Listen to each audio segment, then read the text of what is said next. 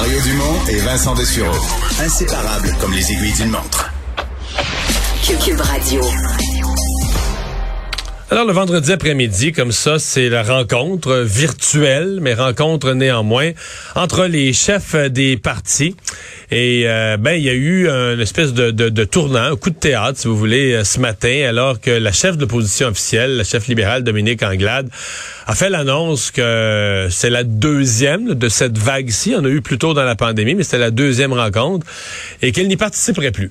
Euh, qu'elle ne, ne, voyait plus l'utilité, qu'elle dit que le gouvernement fournissait pas des vraies informations, euh, n'était pas non plus à l'écoute des propositions de l'opposition. Et donc Dominique Anglade a dit, moi je m'en retire, je vais utiliser ce temps-là pour rencontrer des groupes communautaires. Euh, ça a mis évidemment une pression, ça a soulevé la question pour les autres partis. Euh, les, euh, les deux autres chefs d'opposition, donc du Parti québécois et de Québec solidaire, ont confirmé néanmoins qu'ils allaient participer à la rencontre contre Paul Saint-Pierre Plamondon, le chef du PQ, est avec nous. Euh, bonjour. Bonjour. Et à l'heure où on se parle, ça a eu lieu, là? Oui. En fait, euh, je viens tout, juste de, raccrocher. Ça s'est bien passé? Euh, oui, avec les limites de, de cette rencontre-là, là, qui sont inhérentes, à savoir que ce que les oppositions ont demandé, c'est un retour à l'Assemblée nationale précipité, dans le cadre duquel les experts euh, et euh, les débats de fond sur des choses aussi fondamentales que le couvre-feu, euh, une taxe pour les non-vax ou la fermeture des commerces de dimanche, l'étendue du passeport vaccinal à trois doses, les grandes surfaces. Ces questions-là, ce que les oppositions demandent, c'est entendre les experts débattre au nom des divers groupes dans la société. C'est pas ça qu'on a obtenu. On obtient une heure où le premier ministre Christian Dubé nous explique euh, là où ils sont rendus. Puis, évidemment, bien, c'est un environnement qui, a, ses limites évidentes. Euh, qui, écoute vos suggestions aussi? Ben oui, euh, moi ça fait deux semaines de suite que je dis qu'on devrait avoir des scientifiques indépendants dans la cellule de crise, qu'on devrait publier tous les avis de santé publique au fur et à mesure lorsqu'on fait les annonces, puis que la santé publique devrait être indépendante. Je, je l'ai réitéré tantôt. Mais faut pas. Mais c'est un peu. Euh, je, comprends ce que vous dites, mais pour les gens qui nous écoutent, là, les gens sont dans le concret, là, ouvrir ceci, faire cela, fournir de l'équipement. C'est un peu théorique, là, ce que vous proposez, que les avis soient écrits. Euh, je comprends que dans l'opposition, on veut ça, parce que, mais tu sais, pour le monde, les avis écrits, que l'Assemblée siège deux, trois semaines plus tôt que la rentrée prévue en février. Euh, pour ça que monsieur, madame, tout le monde, ça correspond à ce qu'ils demandent ou ce qui, est leur, leur préoccupation quotidienne, là. Ben, deux choses. Monsieur, madame, tout le monde était très confus quand on a euh, lancé un couvre-feu sans avertissement, lorsqu'on a euh, changé notre fusil d'épaule sur le nombre de convives à Noël, puis que les, les instructions au niveau de l'éducation, par exemple, étaient presque impossibles à suivre. Donc, les gens comprennent que quand il y a de la confusion, c'est pas bon pour la gestion de la pandémie. Puis nous, on répond, si on veut moins de confusion, il faut que la science parle, puis qu'ensuite le politique explique, puis explique de manière complète. Donc, ça fait longtemps que oui, si on fait des demandes théoriques, mais elles sont pas sans intérêt pour mhm. autant. Elles sont fondamentales si on veut de bonnes décisions qui sont transparentes, bien expliquées. Maintenant, la vérité pour le reste, là, c'est que moi, quand le gouvernement fait des annonces, je l'apprends en même temps que vous. Puis que j'ai aucune donnée statistique, épidémiologique, scientifique. Les oppositions n'ont rien. Donc, je peux bien arriver en rencontre un vendredi après-midi et dire au premier ministre, moi, si j'étais vous, là, ce ne serait pas des grandes surfaces, euh, euh, ce serait plutôt tel autre type de commerce que je fermerais parce que moi, je trouve que ça a plus de bon sens. Puis je trouve aussi que les masques euh, N95, on devrait les réserver seulement à telle catégorie de travailleurs. Il y a un moment donné, je pense qu'il faut que la population comprenne que les oppositions sont placées dans une situation où elles, sont exclues non seulement des décisions, mais des faits, des données statistiques, des, de tout ce qui pourrait nous rendre utile. Donc, cette exclusion-là rend euh, ce qu'on pourrait dire de concret sur un problème bien, bien spécifique, euh, somme toute limité. Quand on peut le faire, on le fait. On l'a fait souvent durant la pandémie là, sur toutes sortes de sujets parce qu'on voyait la population être aux prises avec des problèmes. Donc, on demeure à l'écoute de ce que les gens nous disent sur le terrain. Mais en même temps, il faut rappeler qu'on n'a aucune donnée scientifique ou épidémiologique. Euh, donc, euh, on travaille avec des moyens très limités. Euh, le Le, texte que vous avez publié sur Twitter ce matin pour expliquer le texte ou le, message, pour expliquer votre décision, vous dites, vous qualifiez les rencontres de simulacre. Euh, mais en même temps, vous vous emboîtez pas le pas avec Madame Anglade. Vous dites que votre devoir c'est d'y être. Il euh, n'y a pas euh, une espèce de pas dans, comme sur une clôture là, en disant l'exercice vaut rien, c'est un simulacre. mais j'y vais pareil. Vous auriez pas été mieux à ce compte-là de d'emboîter le pas avec Dominique Anglade puis de dire moi je, je, je boycotte ça? Ben, ça fait plusieurs semaines que je dis que ça convient pas, là, un appel le vendredi après-midi, que c'est pas ça qu'on demande. Donc ça, j'ai pas déclaré ça pour la première fois aujourd'hui. Mais oui, tu as raison de dire, j'étais pris devant un dilemme.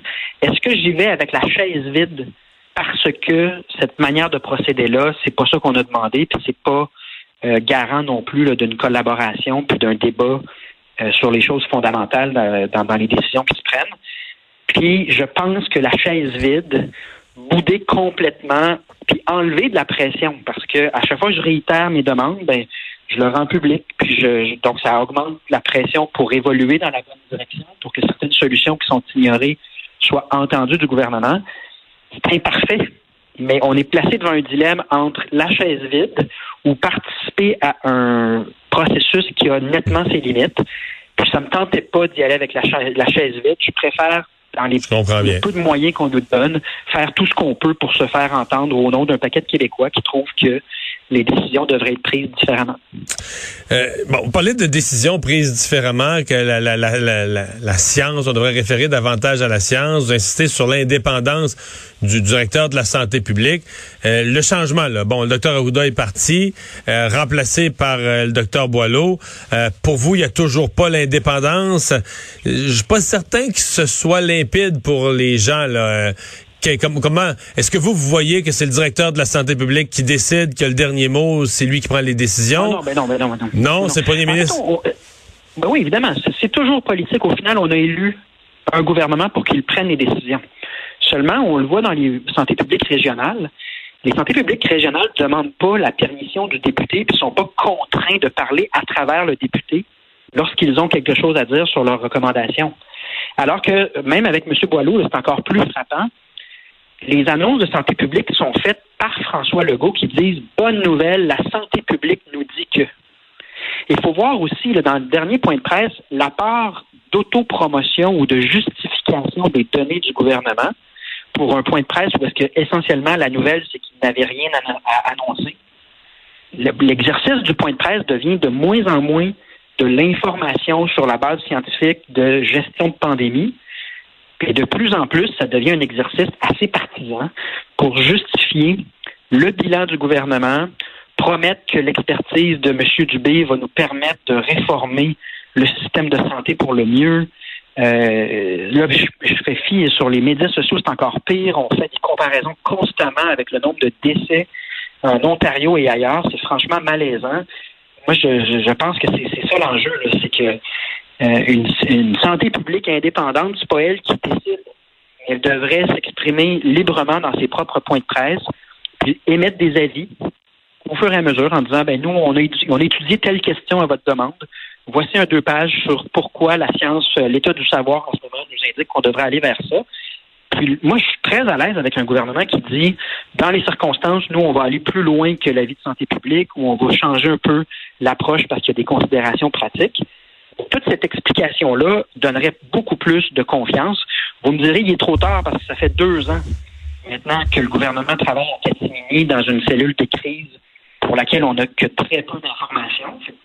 Mais en même temps, si on veut améliorer la qualité des décisions, ça me semble évident que ça prend plus de science et moins de gestion de l'image dans la façon de travailler du gouvernement.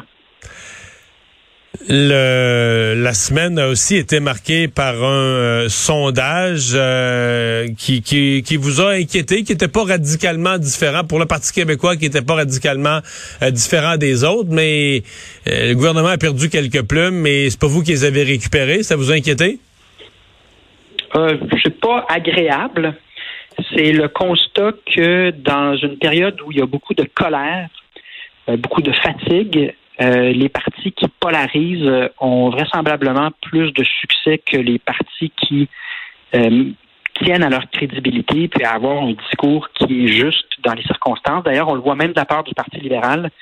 On voit que tous les partis haussent le ton et ils vont dans le registre de la colère dans leur manière de, s'exprimer. Puis ça pose un dilemme pour un parti québécois qui, historiquement, c'est un parti de sortie intelligente, de propositions constructives, le parti qui doit être à la hauteur aussi d'un idéal, euh, d'un projet très ambitieux qui est celui de créer un pays. Donc, est-ce que la polarisation nous avantage? Est-ce qu'il environnement où certains partis tentent de manipuler l'émotion de la population, tirer profit de cette émotion-là? Est-ce que ça nous avantage? De toute évidence, non. Mais euh, on espère que le fait qu'on se comporte avec euh, crédibilité, puis qu'on en appelle à l'intelligence des gens dans notre, façon de sortir, soit euh, récompensé au moment du scrutin, au moment où on commencera à se poser des questions sur en qui on a confiance, en qui on veut confier notre avenir. Puis ça, c'est pas la même, c'est pas la même compétence que de crier le plus fort, puis de dire des choses pour se faire remarquer. ce sont deux disciplines très différentes. Euh, le l'impression que de plus en plus de gens ont, c'est que euh, vous allez au Parti québécois quasiment euh, tout miser sur l'élection partielle de Marie-Victorin, avec un candidat vedette, Pierre Nantel, voir là là l'occasion, la, bougie d'allumage, le réveil, là, prenez l'image que vous voulez, mais que ça va être ça pour le PQ. Euh, beaucoup, beaucoup, beaucoup d'espoir d'une relance va être fondé sur cette élection partielle. ça, ça se tient comme analyse? Euh, ben, je peux pas nier que les médias vont suivre avec passion euh, la partielle de Marie-Victorin, notamment parce qu'on retrouve toutes sortes de personnages. ça semble être une élection partielle haute en couleur, là, euh, avec l'ajout de la candidate du Parti conservateur, notamment. Maintenant, moi, je pense que ce qui, comme je disais tantôt, un des éléments qui va aider le Parti québécois, c'est si la discussion sur qu'est-ce qu'on fait de notre avenir, les sujets plus normaux, là, en politique québécoise. La langue française, l'environnement, le soin des aînés, la protection des tout-petits. Ça, c'est un registre dans lequel on a beaucoup plus d'espace, beaucoup plus également euh, d'occasion de se faire remarquer positivement. Donc ça, c'est un premier facteur. Je ne cacherai pas que euh, j'ai doublement hâte qu'on sorte de la vague Omicron. Hâte comme tout le monde, mais hâte aussi parce que une information politique qui, j'expliquais, refuse de jouer dans la polarisation. Puis ensuite, c'est vrai que Marie-Victorin est un indicateur intéressant. Euh, et c'est sûr que nous, on allait mettre tous les efforts. Euh, il était question que je me présente. Ensuite, je pense que les gens ont bien compris ma décision quand on a dévoilé la candidature de Pierre Nantel. Euh, donc, c'est sûr que avec l'attention médiatique qu'on pense qu'il va y avoir autour de cette partielle-là, on va mettre l'effort, mais je pense que ce sera le cas de tous les partis donc, on ne sera pas tout seul à piocher. ça va être chaudement, chaudement discuté. Ouais, on comprend bien. merci beaucoup. Paul Saint-Pierre Plamondon, chef du Parti québécois. Au revoir.